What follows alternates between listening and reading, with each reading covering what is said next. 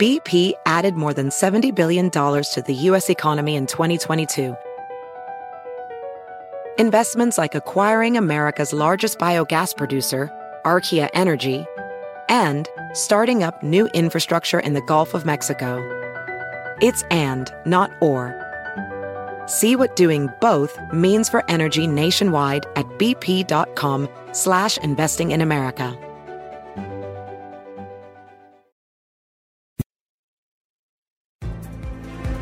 Con nosotros el show de Fernando Espuelas, conducido por nuestro experto en política, Fernando Espuelas, aquí en KTNQ 1020 AM.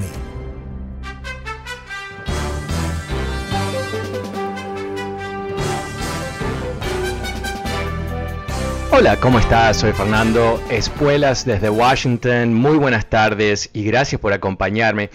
Hoy quiero eh, hablar un poquito sobre California, en particular lo que es este esfuerzo por parte de republicanos de derrocar a Gavin Newsom, no en unas elecciones uh, regulares, sino a través de este proceso que se llama recall, que es básicamente una, una capacidad dentro del sistema electoral o político de California que le permite a los ciudadanos básicamente echar al gobernador. Y Gavin Newsom es eh, un gobernador que ha tenido, eh, bueno, como todo gobernador, ¿no? Eh, tiene sus ah, gente que lo apoya y sus ah, oponentes, sin duda. Pero en general, si vemos la situación de California a través de esta pandemia, vemos que se ha manejado bastante bien. Esto en forma objetiva, ¿no? Eh, si se compara el número de infecciones, muertes, eh, problemas en los hospitales y todo el resto, California está en los primeros estados en términos objetivos, una vez más, de comportamiento relativo a eh, esta pandemia, esta crisis. Pero eso eh, no está reflejado en este esfuerzo de despedir a Gavin Newsom. Lo que está aquí en juego es una jugada, una jugada política en un sistema político, no nos debe sorprender, que no tiene nada sustantivo detrás. Gavin Newsom no es un inepto, no es un idiota, no es eh, eh, incapaz de gobernar si vemos eh, lo que se hizo a través de la pandemia, vemos un gobernador que puso la cara, que tomó decisiones, se equivocó varias veces, por supuesto, porque es humano, no es súper hombre. Pero eh, vemos ahora, por ejemplo, en lo que es el tremendo rebrote del el COVID en lugares como Texas y, uh, y la Florida, vemos que California no está viviendo la misma situación, está todo mucho más controlado.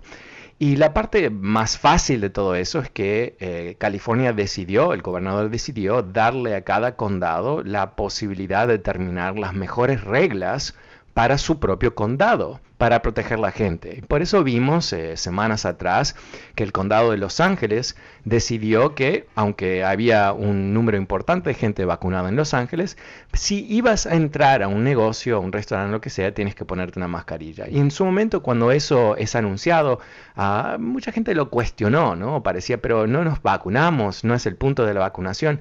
Pero lo que ellos veían es que esta variante, el Delta, uh, era mucho más grave en términos de su capacidad de, de, transmitir de una persona a otra y tomaron precauciones. Y sabes qué? Funcionó. Porque hoy por hoy, eh, si lo mides eh, población a población, la Florida tiene, eh, perdón, California tiene el 25% de las infecciones que tiene la Florida. Eso es, un número importante, es una diferencia uh, con significado matemático. Uh, lo que vemos aquí es que la, uh, la, modalidad de California a través de Newsom y por supuesto otros oficiales del gobierno funcionó. Funcionó, pusieron como prioridad a la gente, eh, han resuelto eh, lo que eran en su momento problemas terribles, ¿no? En Los Ángeles en particular, el número de personas que murió en el comienzo de todo esto fue trágico, uh, pero se estabilizó las cosas y por supuesto hubo un gran esfuerzo por parte del Estado de enganchar a la gente con la vacuna, ¿no? De educar a la gente y tratar de transmitirle no solamente la seguridad de la vacuna, la disponibilidad, pero también de que es el mecanismo bajo cual nos vamos a poder escapar uh, de todo este lío, de esta gran crisis. Y por supuesto, en un estado en donde los republicanos no han ganado ningún tipo de posición política a nivel estatal en años y años y años, dicho de otra manera, eh, carecen de apoyo popular como para ganar elecciones estatales, vieron aquí en esta crisis eh, la posibilidad de derrumbar a uno de los principales gobernadores demócratas del país, alguien que es muy icónico, ¿no? Porque recordemos que California es una especie de, ah, no sé, es casi como la, la, manta, la capa roja, ¿no? Para, para ponerla enfrente del toro, y el toro son los conservadores, porque se vuelven locos Ah, se vuelven completamente locos con California porque es, un estado muy liberal, es un estado muy diverso, es un estado donde gente de todo el mundo vive, donde se hablan un sinfín de idiomas y la gente no se está matando día a día, ¿no? Por diferencias en ah, etnia o idioma o raza o lo que sea, sino que eh, las cosas funcionan bastante bien. Eh, yo viví en California casi 10 años, ah, me encanta California y una de las cosas que me encantan es la diversidad. Obviamente hay ciertas personas que no, no aguantan diversidad, ¿no? Quieren que todos sean iguales que ellos, ah, no importa qué color sean, pero no les gusta ese, esa mezcla tan interesante que hace de Los Ángeles, yo creo, una de las mejores ciudades en todo el mundo. Entonces, eh, para los republicanos, eh, poder derrocar a Newsom eh, no tiene nada que ver con mejorar California, no tiene nada que ver con ah, algún tipo de premisa normal en un sistema democrático donde hay gente que diga, diga yo puedo hacer el trabajo mejor que Newsom. Ah, no, al revés, lo que estamos viendo aquí en realidad es ah, simplemente, simplemente otra jugada por poder por parte de los republicanos. Bueno, ¿cómo lo ves tú? El número es 844-410-1020, 844-410-1020. Empezamos la tarde con Pedro. Hola Pedro, ¿cómo te va? Eh, ¿Cómo ves tú este tema del recall de Newsom? Sí, buenas tardes. Buenas tardes, adelante, ¿cómo te va? Sí, este, nada más quiero decir que yo soy amiga de Lilia Galindo y ella y su hermana Talía, la doctora Talía, son admiradoras de nuestro gran presidente este que tenemos en México. Ok. Y, y, a mí me gustaría que, la gente que, que no sabe, que se informe, porque Andrés Manuel López Obrador es el mejor presidente después de Benito Juárez, después de Adolfo López Mateos, después de... Pero, esa, es tu, esa es tu opinión, ¿verdad? Eh, no, no sé, eh, es, desde tu punto de vista es el mejor presidente. ¿Y qué, qué lo hace? ¿Qué, ¿Qué, lo hace tan un presidente tan histórico para ti? Ah, el que está ayudando a toda la gente pobre. a los mm. mayores de 65 años les da dinero, cosa que antes no hacía el PRI ni el PAN. Y este, me gustaría que este, pues yo no sé, eh, yo critico a todos los periodistas corruptos que hay y hasta comentaristas. Ajá. o, sea, o sea, para, para ti, eh, eh, para ti va... Trabajo Obrador. Ajá. O sea, okay, ok, déjame hacerte una preguntita, si me permites. Entonces, eh, para ti que el presidente esté intimidando a la prensa, ¿te parece que es bueno eso? Eso, eso es bueno en una democracia, cuando el presidente intimida a la prensa. Pedro. Enrique No, ok, Pedro, no sé si no me escuchas. ¿Tú me escuchas? ¿Tú me puedes escuchar? Yo te estoy haciendo una pregunta. Pero tú, ya pasaste a ser parte de la corrupción. Ok. Ok, Pedro, Pedro eh, mira, eh, esto es bastante simple. Eh, si tú estás en desacuerdo con un análisis político, simplemente estás en desacuerdo y yo te estoy dando la oportunidad que me presentes tu punto de vista, tu evidencia. Pero decir que yo soy corrupto porque eh, soy un crítico del presidente de México e, es, barato eso, no, no, tiene, no tiene ningún significado, no tiene trascendencia. Y lo que tú estás comunicando a la gente que nos escucha, no sé si te das cuenta, es que tú no sabes eh, demasiado sobre este tema. Porque yo te estoy dando la oportunidad que me digas por qué él es tan el gran presidente que tú dices, inclusive cuando él intimida a los medios. Y, y tu respuesta no es una respuesta, sino es, es un ataque personal hacia mí, que soy corrupto por ser crítico. Entonces, no sé, te, doy la última oportunidad y paso, porque ni es el tema de hoy, pero en fin, whatever. Uh, pero, eh, eh, ¿me quieres decir algo sustantivo sobre López Obrador? ¿Por qué es tan bueno, aunque intimida la, prensa? Mira, mira, Fernando, este, tú no sabes cómo está México. Tú nomás hablas porque te pagan Univisión. sí. Ok. Así es. Soy honesto y yo no gano. No, no, pero, pero dime algo concreto. no, no, por favor, no, no, la respuesta, espera un segundito. La respuesta que a mi pregunta no es que yo soy un idiota o un corrupto o lo que sea. La respuesta es, es muy simple. Tú ahora me puedes decir, sin mencionarme a mí, que no tengo nada que ver, eh, tú me puedes decir algo sobre López Obrador ah, y, no, no, te sale por alguna razón. Y, eso es lo que comunica quizás que no sabes. No sé, pero te estoy dando la oportunidad. Dime. Obrador está ayudando a la gente pobre, de mayores de 65 años. Oh, oh, ok, ok, ya, ya me lo has dicho. Ok, ok, entiendo, entiendo tu punto de vista. Yo lo que he dicho en, en otras ocasiones cuando he hablado de López Obrador, es que es... En, no, Pedro, eh, eh, ¿sabes qué? Voy a criticar a aquellos políticos que eh, tratan de serruchar el piso a la democracia, aquí en Estados Unidos, en México, en Guatemala, donde sea. Ah, porque eso es parte de lo que yo hago. Es, parte, yo soy pro democracia y no creo que un país puede prosperar ah, eh, liquidando la democracia de ese país.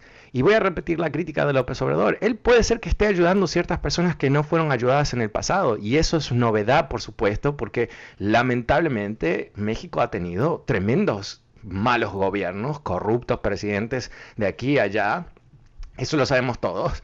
Y esa corrupción, ¿quién lo paga? El pueblo mexicano, que es la razón por qué hay otro país de México en Estados Unidos, ¿verdad? Millones, millones de mexicanos que viven en Estados Unidos. Y viven en Estados Unidos no porque necesariamente les encantó venir a Estados Unidos, porque tuvieron que irse por la corrupción, por el mal manejo, por, por la tremenda concentración de riqueza en pocas manos y la violencia ah, eh, eh, tremenda a través del país.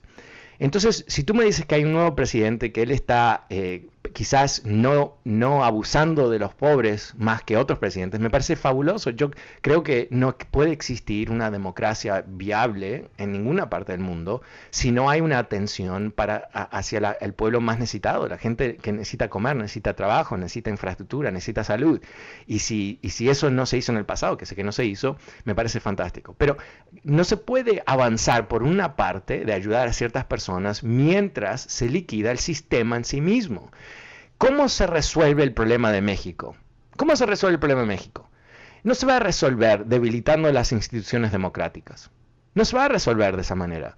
Esta es, eh, esta es la sirena. Ah, eh, sirena es, un concepto muy antiguo de, literatura griega. Eran figuras míticas que, ah, que con su canto ah, eh, llamaban a los marineros, y, pero era una especie de truco porque los marineros se estrellaban contra las, las piedras y se hundían. ¿okay? Eso es una sirena. Y, y ahí está eh, eh, lo, que, lo que hace un López Obrador, lo que hace los autoritarios, los populistas autoritarios, es dicen, y te convencieron a ti, yo soy la única solución, ¿no? Eh, yo soy el que va a resolver todo. Y el que no está conmigo es el enemigo de resolver los problemas. Esto es la fórmula clásica, o sea, lo hizo Perón, lo hizo Mussolini, lo hizo Hitler, lo hizo Trump, lo hizo López Obrador. Y uno de los y, cómo puedes saber que eso te está ocurriendo? Bueno, eh, una de las señales clarísimas es la represión de la prensa libre.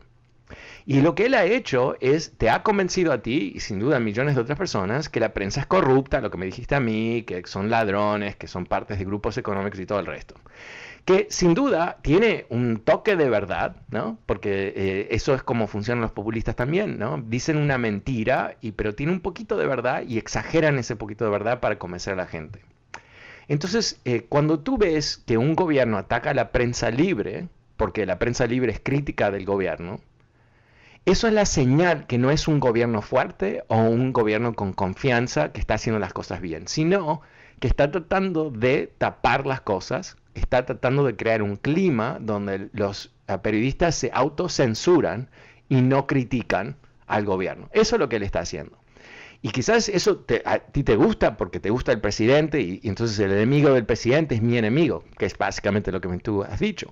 Pero reitero lo que comenté hace un par de minutos atrás. No existe un país próspero en este país, en este mundo, sin, sin instituciones democráticas libres. ¿no? Puede haber prosperidad, mm, los comunistas en China ¿no? han creado cierto nivel de prosperidad, pero eh, para algunos, no para todos y todo el resto. Eso es lo que, lo que tienes que enfrentarte. Por último, eh, uno de los, eh, uno de los ah, escudos, escudos ah, una de las armas, mejor ah, se puede decir eso, de, de cualquier populista, es convencerle a la gente que él es el bueno de la película y que todo el resto son los malos. Entonces tú eres esa persona que en este escenario de populismo tú te has convencido de que él es el gran héroe, que él va a resolver las cosas y que sus enemigos son los enemigos tuyos y todo el resto. Y lo que tú haces es repites, recién me lo has dicho, ¿no? No critiques más al presidente de México, ¿no? Que es un concepto eh, muy mexicano, ¿no? de tratar de reprimir la prensa sobre críticas sobre el gobierno. Ahora, un gobierno fuerte, un gobierno confiable, un gobierno que, sabe que está haciendo las cosas bien, no que es perfecto, que nunca se equivoca, cuando es criticado en la prensa, le responde a la prensa. No le responde a la prensa diciendo que es el enemigo del pueblo, no responde a la prensa diciendo que son corruptos, no responde a la prensa atacando periodistas con nombre y apellido. No, dice, eh, ustedes dicen que, que yo he hecho esto, pero aquí está la evidencia de que yo hice esto otro. Ustedes dicen que el resultado de mi política para, no sé, el medio ambiente no funcionó. Aquí está la prueba de que funcionó. ¿Y qué es lo que hace un presidente?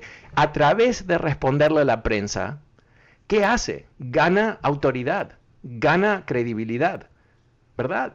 Porque lo que está diciendo no es ustedes están todos equivocados, son unos idiotas enemigos, si no está diciendo, ustedes quizás no ven lo que nosotros vemos y, se lo voy a explicar. Y en el proceso de explicarlo, no es que le tienes que rendir cuentas a la prensa exactamente, estás rindiendo cuentas frente al pueblo a través de la prensa.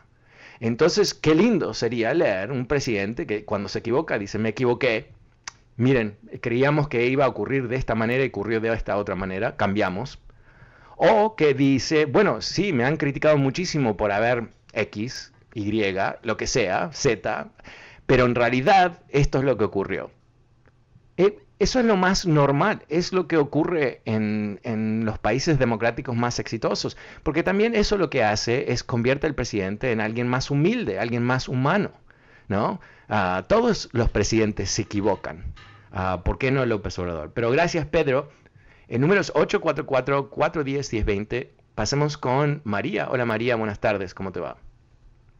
Ah, buenas tardes, Fernando.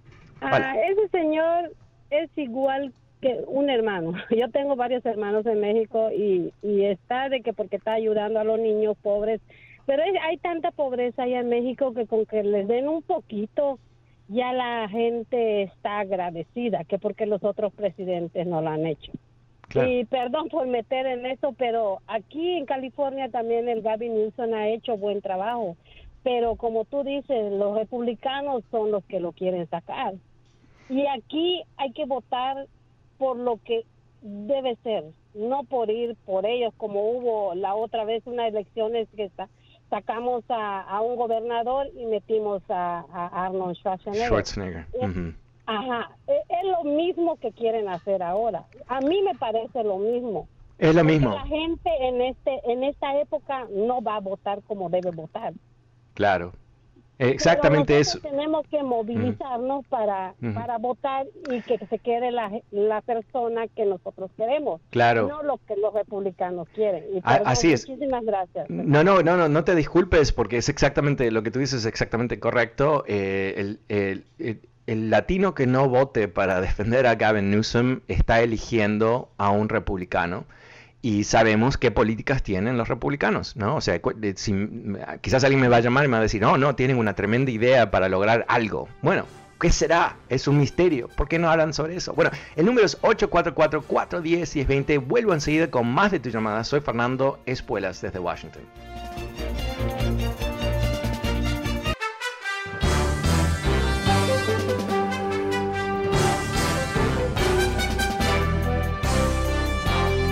Hola, ¿cómo estás? Soy Fernando Espuelas desde Washington. Muy buenas tardes. Gracias por estar conmigo. Te estoy contando sobre el intento de los republicanos de derrocar al gobernador demócrata de California, Gavin Newsom. Algo que no obedece realmente un desencanto con el gobernador, que tiene ah, relativamente altos niveles de apoyo, ni tampoco una tremenda crisis en California, un estado que ha tenido un comportamiento bastante positivo relativo al COVID y ciertamente económicamente es un motor increíble, ah, que una vez más ah, creció más rápido que el resto del país en, el último año. Ah, pero esto es nada más y nada menos que otra jugada de poder, nada más por parte de los republicanos, que no pueden ganar elecciones abiertas, libres y normales en California. Bueno, esta es esa jugada sucia por detrás. ¿Cómo lo ves tú? El número es 844-410-1020, 844-410-1020. También recordándote que este programa está disponible a través de podcast. Ah, puedes suscribirte a través de Apple Podcasts, Spotify y otras plataformas. Ahora vuelvo a las líneas con Mauricio. Hola Mauricio, ¿cómo te va? Bueno, Hola Mauricio. Está, en lo correcto, de, que para mí este es otro, otro movimiento de los republicanos y ojalá que el pueblo californiano salga a votar, porque es la única forma como le vamos a decir que no. Porque para mí Gavin Newsom ha hecho un excelente trabajo en todo aspecto, tanto el manejo de la pandemia, en todo aspecto para mí. y acuérdate de que para mí, digamos, eh, Gavin Newsom es un prospecto grande de los demócratas para el futuro. Lo que quiere es destruirle su carrera política, su carrera política. Él quiere destruirlo, ¿verdad? No sé qué opinas. No, no, exacto. O sea, el, yo creo que es, hay diferentes motivaciones, pero todos tienen que ver con exactamente lo mismo, que es el, deseo del poder de los republicanos. Uh, la, que quizás lo vieron más débil de lo que realmente es. Quizás pensaron que en, en, una, en un estado tan complejo como California las cosas no iban a marchar muy bien y trataron de hacer esta jugada y sin duda es no es quitarlo de eh, el escenario político para que no sea un candidato. Así es, Mauricio. muchas gracias. Gracias por tu punto de vista. El número es 844-410 y 20. Gracias. Hasta luego. Eh, pasemos con Antonio. Hola Antonio, ¿cómo te va? Buenas tardes. Buenas tardes a Fernando, gracias por la oportunidad. Gracias. Gracias por llamar. este, e, es, simplemente, nos enfocamos, tú que has vivido acá en California, nos enfocamos un poco en el área del, de Orange County y un poco buscando al sur, que es una gente que desde que empezó la pandemia protestaban porque les cerraban las playas, protestaban por la mascarilla, protestaban porque no los dejaban entrar a un lugar y hacían dramas y ponían en las redes. Eh, simple y sencillamente gente que, que no está a, a gusto con Gavin Newsom porque Gavin Newsom es demócrata y porque... Donald Trump les daba idea de que todo estaba bien, de que se creían todo, y esa es la gente, la trompista, esa gente de Orange County para bajito, que es la que está impulsando esta medida, pero tú escuchas inclusive en la radio un, un, un mensaje en contra y todo lo que dicen es hasta absurdo que es una persona que nos cerró nuestras escuelas y las puede volver a cerrar. ¿Qué pasa si no hubiéramos cerrado las escuelas? Claro, claro. Bueno, pero eh, mira, pero eh, veamos, veamos lo que está pasando. Esto es eh, al nivel más importante, creo que, es la supervivencia del pueblo. si comparas el nivel de infecciones en California hoy versus ah, la Florida, donde el gobernador de la Florida está muy enfocado en que la gente no use mascarillas, en, no fomentar una solución, sino jugar el juego de que las mascarillas no son necesarias, cosas que son completamente no reales, no es que está basado en ningún tipo de, de concepto científico o médico, sino que es un símbolo. Y el gobernador de la Florida no le importa, no, es que no se puede interpretar de otra manera, no le importa que más gente se va a morir en la Florida por su política, porque él lo que está ganando es el apoyo de los más trumpistas para sus elecciones. Mientras tanto, en California hay un, el 25%, 25% de las infecciones comparado con la Florida. O sea, dicho de otra manera, la idea de proteger la gente, de utilizar los científicos y los médicos como guías para, perdón, para determinar cómo se puede bajar el riesgo, funcionó, funciona. Y encima lo que vuelve a los republicanos completamente locos es que aunque California tiene tantos problemas, ¿verdad? Y es tan complejo y, hay veces que uno dice, pero ¿qué, ¿qué está pasando en California y todo el resto? Pero a nivel económico, no hay ningún estado que le hace sombra, no hay ningún estado que es tan exitoso económicamente, te guste, no te guste, te guste, eres republicano, eres marciano, es la realidad. Entonces siempre está ese choque de los republicanos de afuera de California, mal hablando de California, los republicanos de California, mal hablando de California, pero ellos no pueden ganar elecciones al menos que haya este tipo de maniobra que prima no eh, eh, una votación normal, sino algo que va a ser algo especial. Y lo que están apostando los republicanos es que muchos demócratas, hola latinos, hola latinos, somos malísimos malísimos en participación de, eh, electoral fuera de años electorales. Y esa es la jugada que están haciendo. Muchísimas gracias, Antonio. Eh, pasemos con Jaime. Hola, Jaime, ¿cómo te va? Buenas tardes. Hola, Fernando, buenas tardes. Un gusto poder hablar contigo. Gracias, este, igualmente. No, pues yo, este, lo que han dicho los uh, escuchas anteriores, pues solamente complementarlo un poco, ¿no? De que la verdad que ah, en lugar de, culpar a Sabes que tenemos una muy mala conexión, lamentablemente no, no te puedo escuchar, Jaime, pero si puedes... A ver, intenta una vez más. Eh, no, eh, bueno, eh, Jaime, me voy, a, despedir porque no, te escuchamos, pero si vuelves a llamar, eh, eh, quizás puedes salir al aire y te podemos escuchar. Muchas gracias. pasemos con Mario. Hola Mario, ¿cómo te va? Buenas tardes. ¿Cómo ves tú el tema de Newsom? Aló, estamos teniendo problemas de comunicación, quizás. Ok, pasemos con Nelson. Hola Nelson, buenas tardes, ¿cómo te va?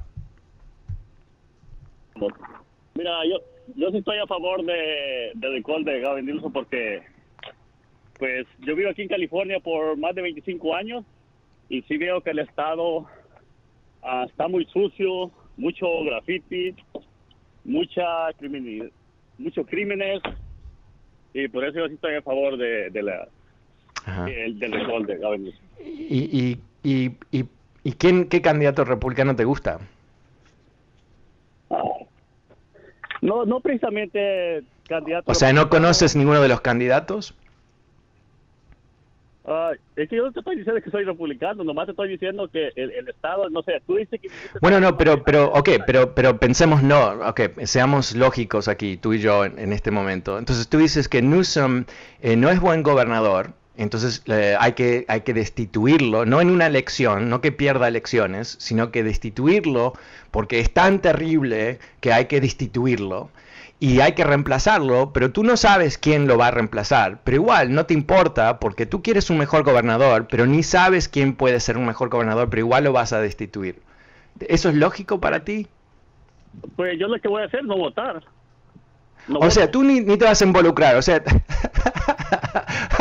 Ah, que, la democracia ha sobrevivido más de 200 años en este país con gente como tú es la gran sorpresa, ¿no? Para todos, cada vez O sea, dicho de otra manera, ni votas, tú ni votas, ¿verdad?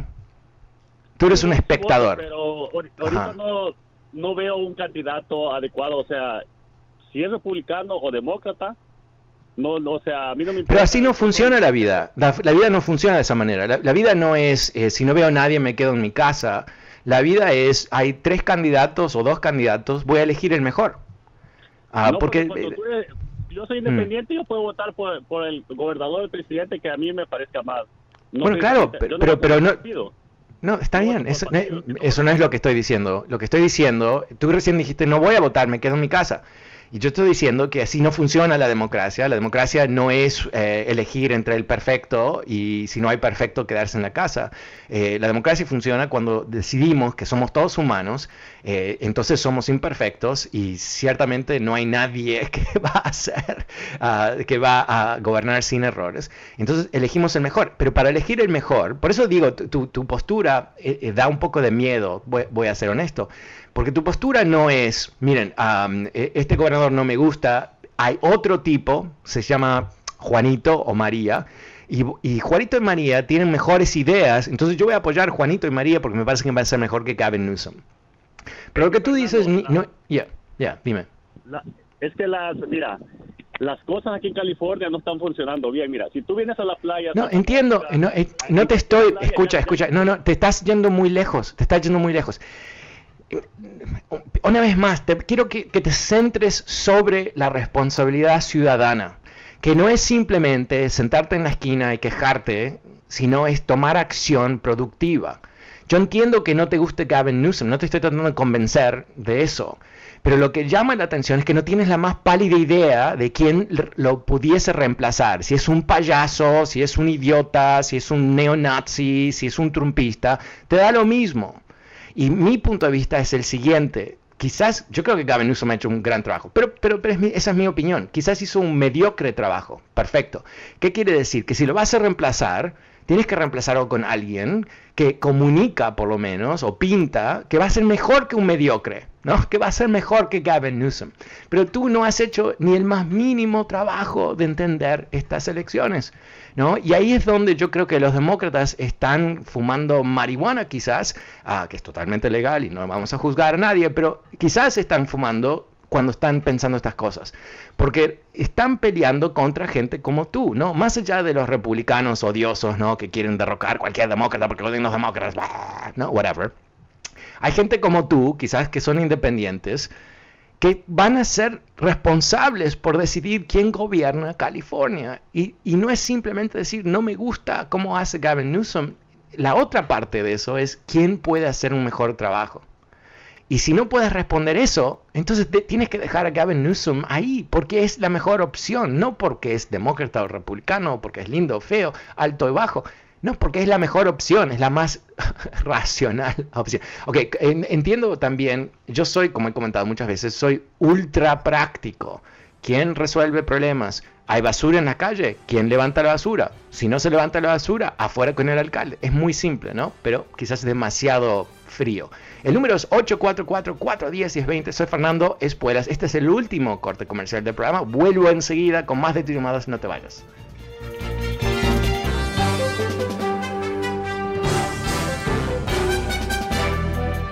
Hola, ¿cómo estás? Soy Fernando Espuelas desde Washington. Muy buenas tardes. Gracias por acompañarme. Estamos hablando hoy sobre esta jugada eh, un poco torpe de los republicanos en el estado de California tratando de derrocar al gobernador Gavin Newsom, que goza de cierto nivel de, bueno, alto apoyo y ciertamente eh, si uno mide las cosas que han ocurrido en el último año, eh, el control del COVID, la economía y todo el resto, ha hecho bastante bien trabajo. De hecho, si fuese una elección normal, eh, él ganaría, sí o sí.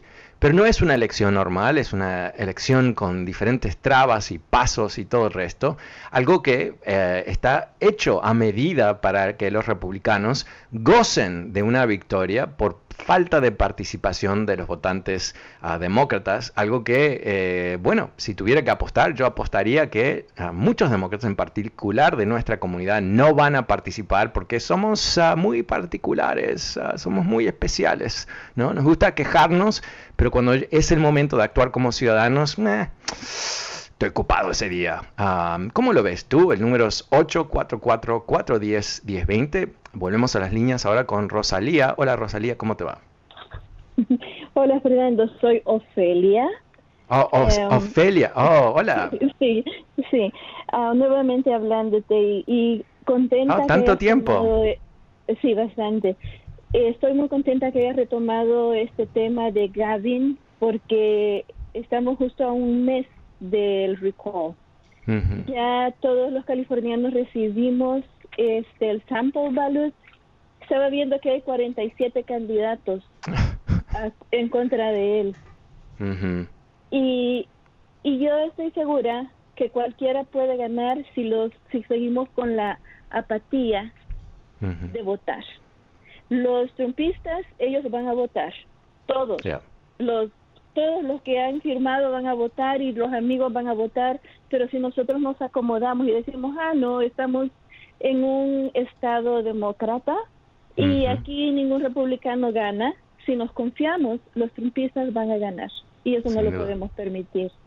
Winston ha sido un gobernador que es todo lo opuesto al de la Florida porque a él sí le importa a la gente. Y por la gente ha sacrificado tantas cosas durante esta pandemia y a pesar de todo, el único estado de Estados Unidos que tiene un superávit económicamente. A los republicanos les interesa la economía y la economía está excelente en California. Es así. él, él, no es el candidato perfecto porque no hay ningún candidato perfecto. pero si vemos todo lo bueno que ha hecho en contra de los pocos errores que podemos ver, vale más lo bueno que lo malo. Pero como humanos siempre nos enfocamos en que, ah, no, él se fue a su restaurante cuando estábamos en cuarentena. Claro. Si nos, enfocamos solo en esas cosas, no, no, no estamos escuchando la lógica. No, no, y, además yo creo que lo que le estaba tratando de comunicar, creo que sin éxito al último señor que me llamó, que no es tan simple decir no me gusta Gavin, ¿no? Porque e, esto no es, uh, no me gusta la espinaca, voy a comer a selga, ¿no? O sea, no, no se trata de algo así, se trata de algo sumamente serio. Eh, si no te gusta a él, ok, perfecto, pero tiene que haber alguien que sea mejor, ¿no? Porque eh, no por razones emocionales o partidarias, pero porque si, si tienes un gobernador que no te gusta, tener otro gobernador que no te guste o que sea peor inclusive, ah, y va a ser peor por definición porque un republicano se va a enfrentar a un pared, una, muralla. Ah, la muralla de Trump está en, Sacramento y es la muralla que no le va a permitir a ningún gobernador republicano tener éxito en California, ¿no? Porque va a ser, va a ser una guerra campal. Eh, los demócratas no van a tener ningún incentivo de trabajar con un republicano que, gana así a lo feo en una elección media, media rara y va a haber un resentimiento tremendo de que un gobernador exitoso con, altos niveles de apoyo es derrocado en un, en un juego de este estilo. Así que eh, yo creo que el estándar aquí es, ok, siempre las cosas pueden ser mejor, ¿no? Siempre puede haber ah, mejores soluciones que vienen del gobierno. Y sin duda, si uno ve las 50 cosas que hizo Gavin Newsom hasta ahora, las 20 cosas que ha hecho hasta ahora, sin duda hay unas cuantas que no te van a gustar a ti, no, te van no me van a gustar a mí. Pero, eh, ok, entonces lo voy a reemplazar con quién, ¿no? ¿Con quién? Yo creo que esto lo, lo vimos... 47 eh, que nadie conoce. Exacto, exacto, pero, pero, pero pensemos un poquito, porque a veces yo pienso que nuestra comunidad tiene una amnesia colectiva.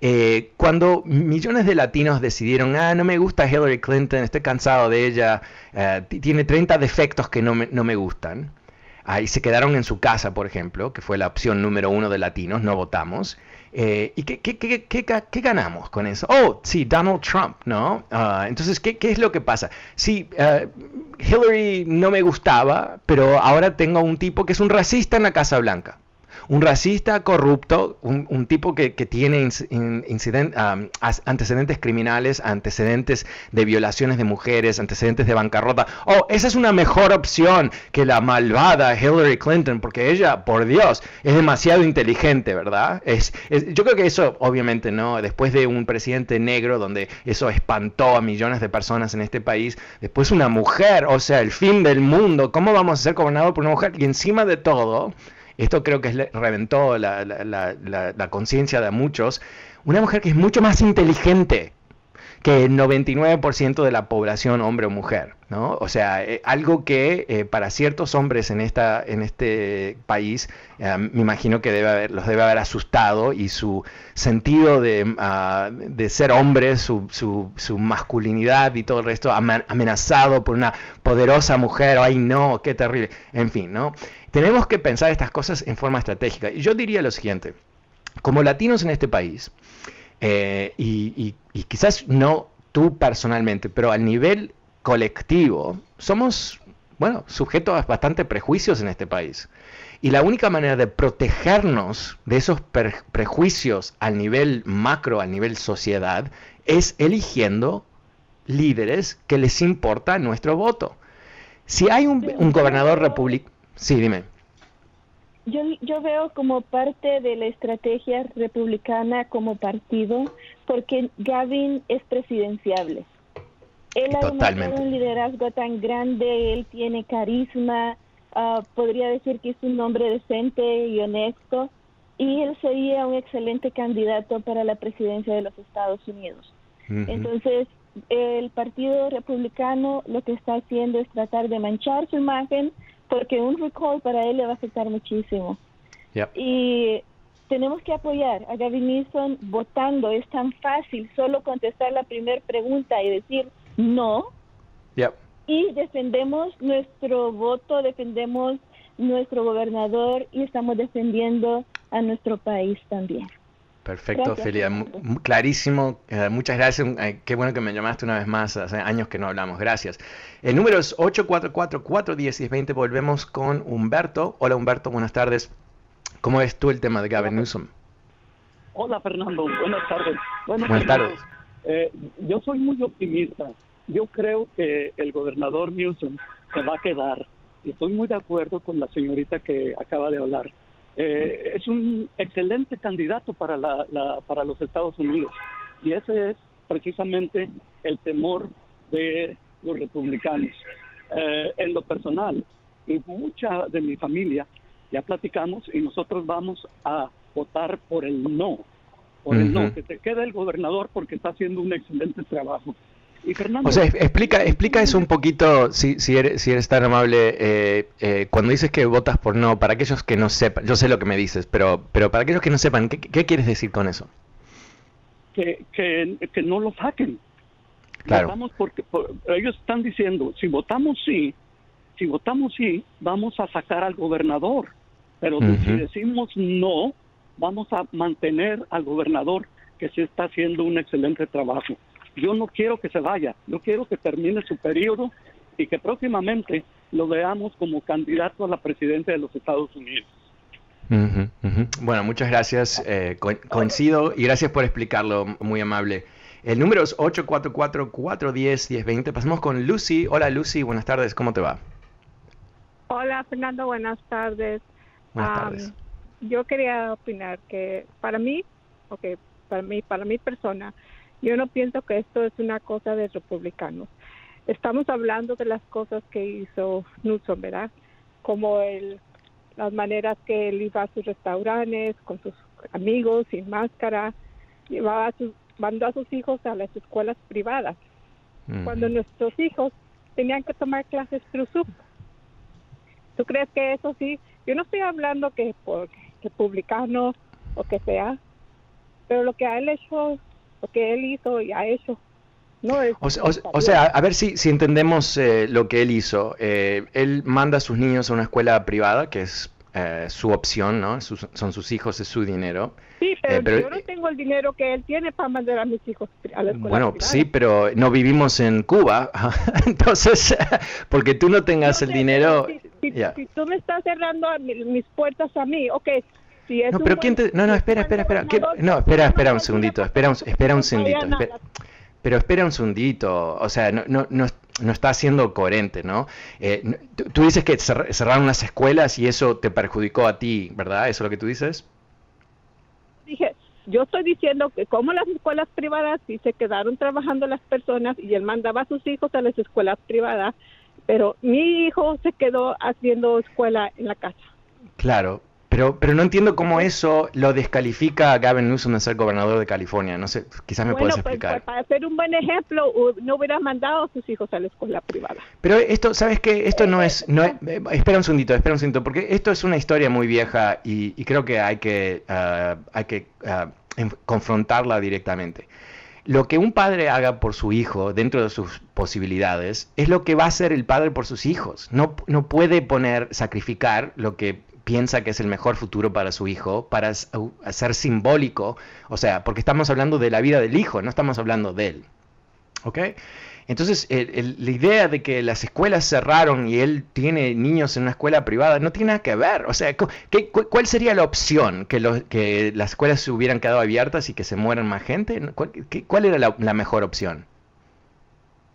Maestros de la escuela privada, está bien que ellos se mueran porque ellos estaban dando clases. No, pero tú no sabes qué pasó en esas escuelas. No, no, hubo, no hubo escuelas presenciales privadas tampoco. La diferencia, esto lo vivimos con mi hijo, donde tenemos amigos que, que tienen sus hijos en escuelas privadas y ahí tuvieron tremendo despliegue de tecnología y ayuda y, y consejeros y todo eso. Y mi hijo está en una escuela pública y perdió un año, perdió un año porque fue un desastre.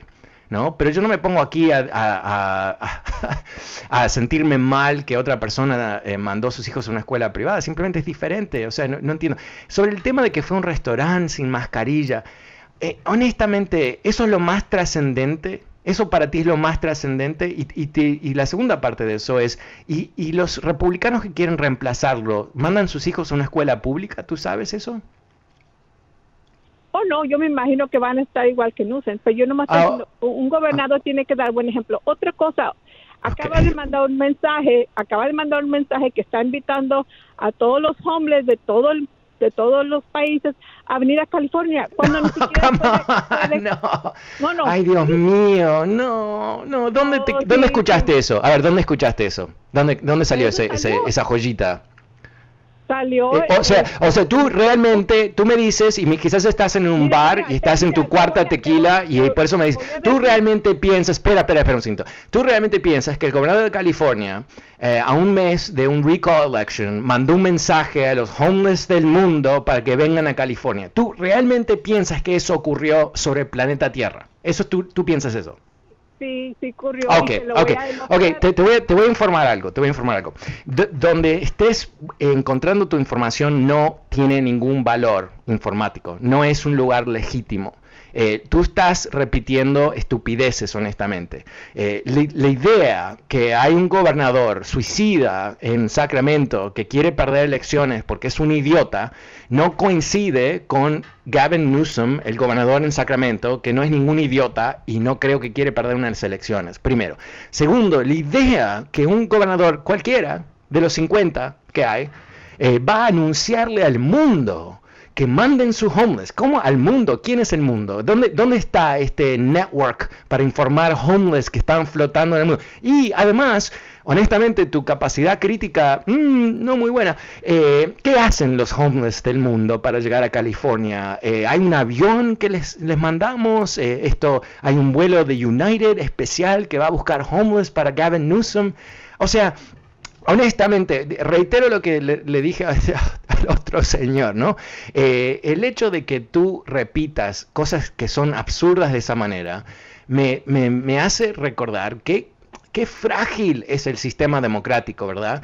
Porque al fin y al cabo no todos estamos en condiciones para ejercer el voto, honestamente, ¿no? O sea, eso es algo que usualmente los republicanos dicen, pero lo voy a decir yo, porque escuchar estas pavadas, estas idioteces, eh, eh, da un poco de miedo.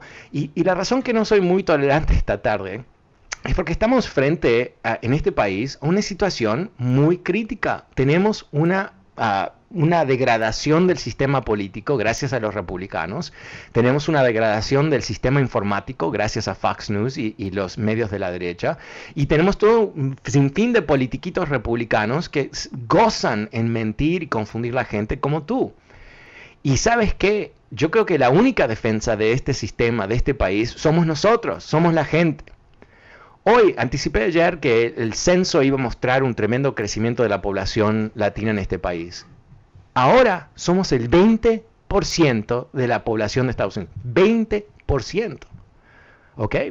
¿Qué quiere decir eso? Que nosotros tenemos una tremenda responsabilidad hacia el país y hacia la democracia. Y nosotros, en particular, gente como yo, migrantes, y los hijos de inmigrantes, somos el futuro de este país y tenemos que cuidarlo porque todos nosotros tenemos a cierto nivel, cierta memoria personal en mi caso, quizás en el tuyo también, de países supuestamente democráticos en América Latina que colapsaron, colapsaron, no solamente por tener líderes corruptos o idiotas, como Trump, ¿no? los trumpitos latinoamericanos, sino porque los ciudadanos se lavaron las manos, o peor, fueron reprimidos y silenciados, ¿verdad? Entonces, no podemos repetir ese error, tenemos que estar en la vanguardia de defender esta democracia. Y como primer cosa que hay que hacer es asegurar que Gavin Newsom no sea destituido en California, dándole a un, quién sabe quién payasada de republicano que lo reemplace, por favor. Bueno, me he quedado sin tiempo, muchas gracias por acompañarme, hasta mañana, soy Fernando Espuelas, mañana es tema libre, así que espero que me llames con tus comentarios. Buenas tardes, chao.